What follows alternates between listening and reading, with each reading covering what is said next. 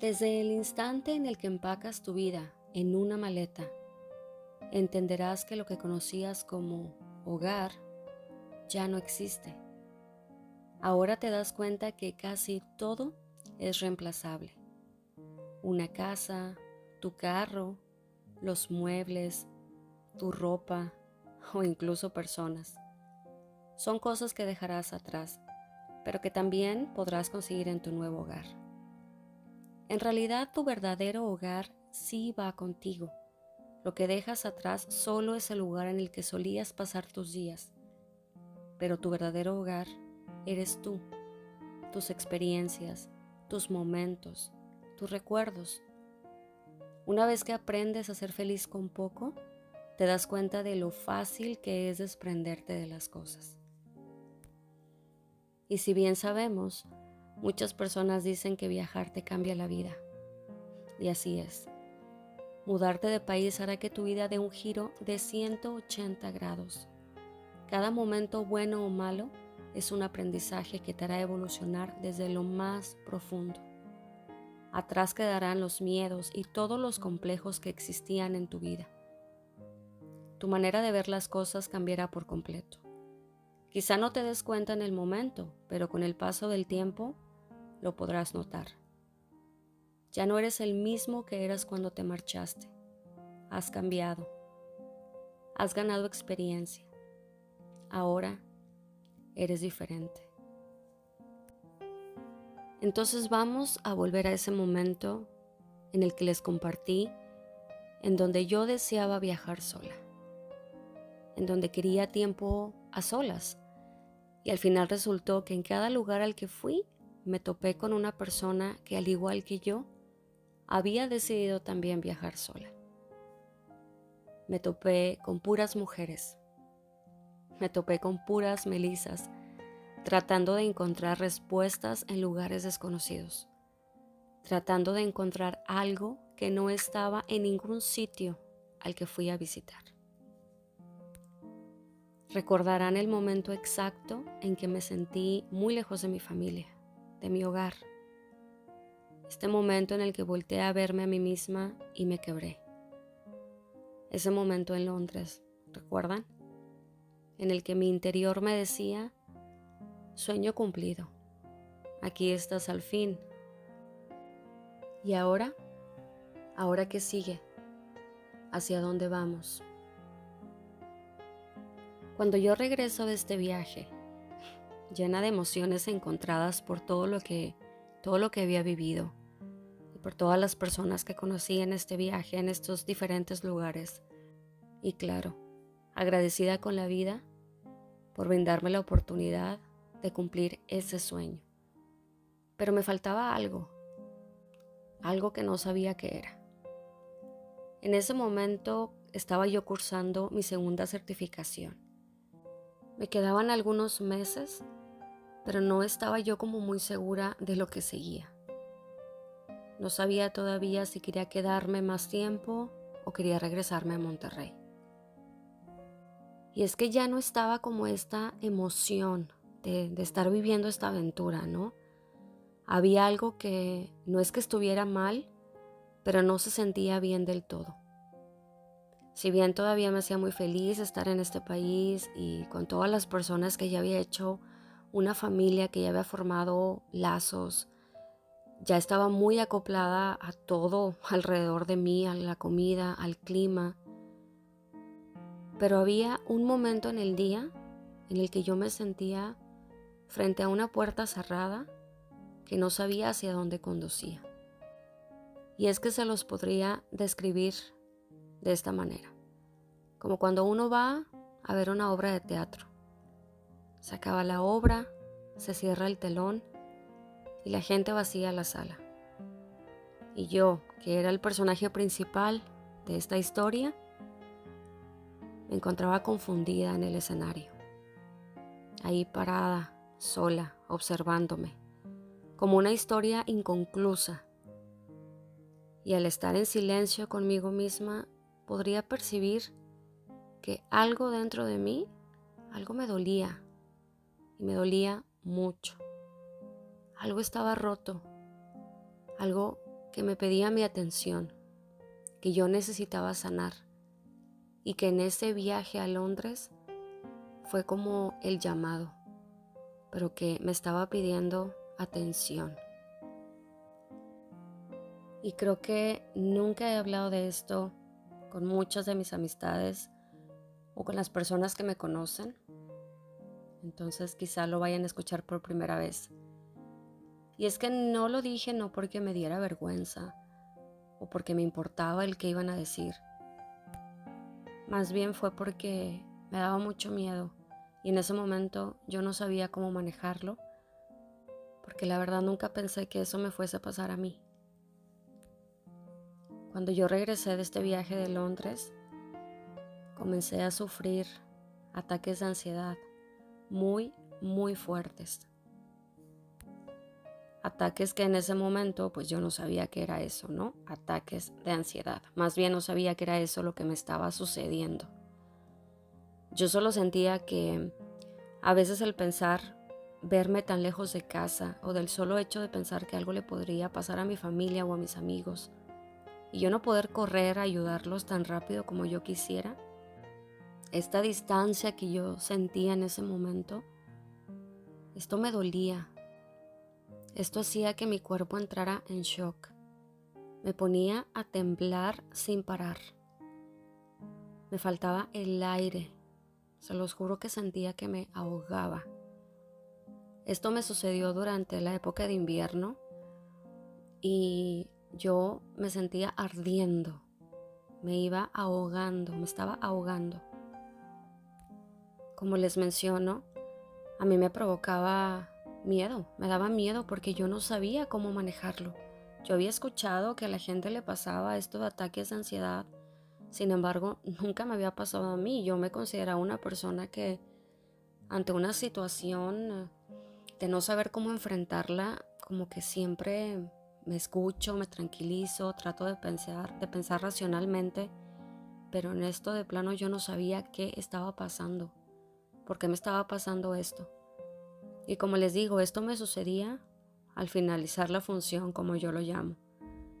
Cuando yo terminaba todas mis actividades, en ese momento en el que ya no estaba ni en la escuela, en el curso, o ya no estaba en el trabajo, sino era de camino al departamento en el que estaba viviendo, era como si yo sintiera que iba a casa, pero esa no era mi casa.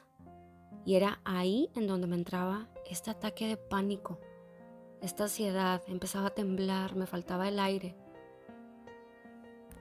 Yo recuerdo que cuando esto me pasaba, yo le pedía a una de mis mejores amigas, que era la que sabía sobre esto, le pedía que fuese conmigo hablando por teléfono todo el camino, para yo ir como distraída, ¿no?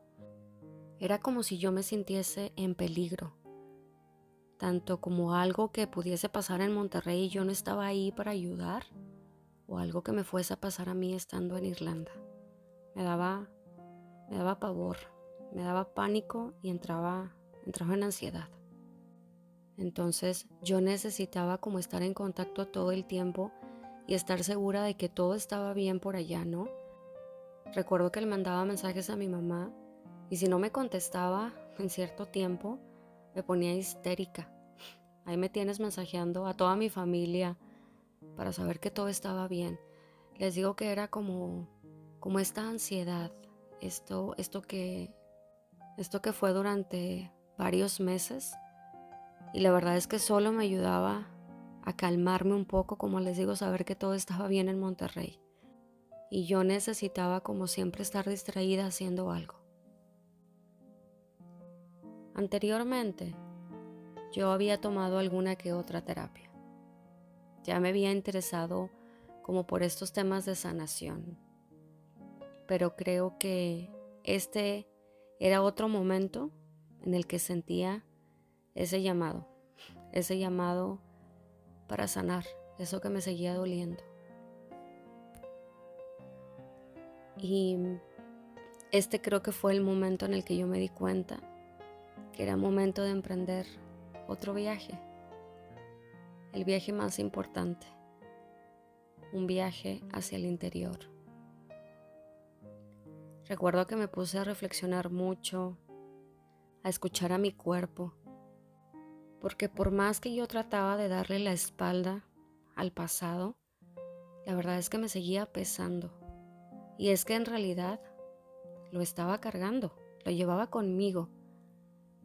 Ponerlo detrás de uno y avanzar no es la solución por muy sencilla que se escuche. Es incluso todo lo contrario. Es ponerlo de frente para poder sanarlo. Y es que dicen que el proceso de crecimiento personal requiere un profundo nivel de honestidad contigo mismo. Debes mirarte a ti mismo y estar dispuesto a aceptar los errores y los comportamientos tóxicos que no te permiten avanzar. Y no solo los errores, todas las situaciones que te dolieron, que no salieron como tú querías. Quizá culpas, enojo, tristeza, qué sé yo. Todo aquello que también te llevaste en la maleta al salir de casa. Les voy a compartir este texto que leí en Instagram hace ya mucho tiempo. Esta persona nos comparte que al tratar a diferentes personas en consulta, se topa con este patrón, con el cual yo me identifiqué muchísimo. Y dice,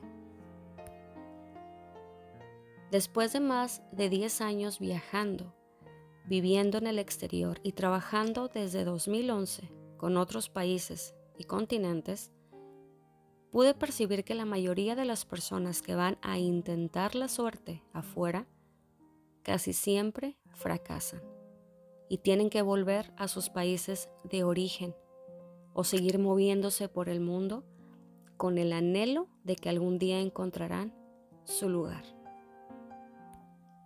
Me acuerdo que mis dos primeros años de haber salido de Brasil me sentí muchas veces sin vitalidad y sin fuerzas, hasta que al año siguiente tuve la suerte de cruzarme con una persona que me habló de las herramientas de cura sistémica y familiar.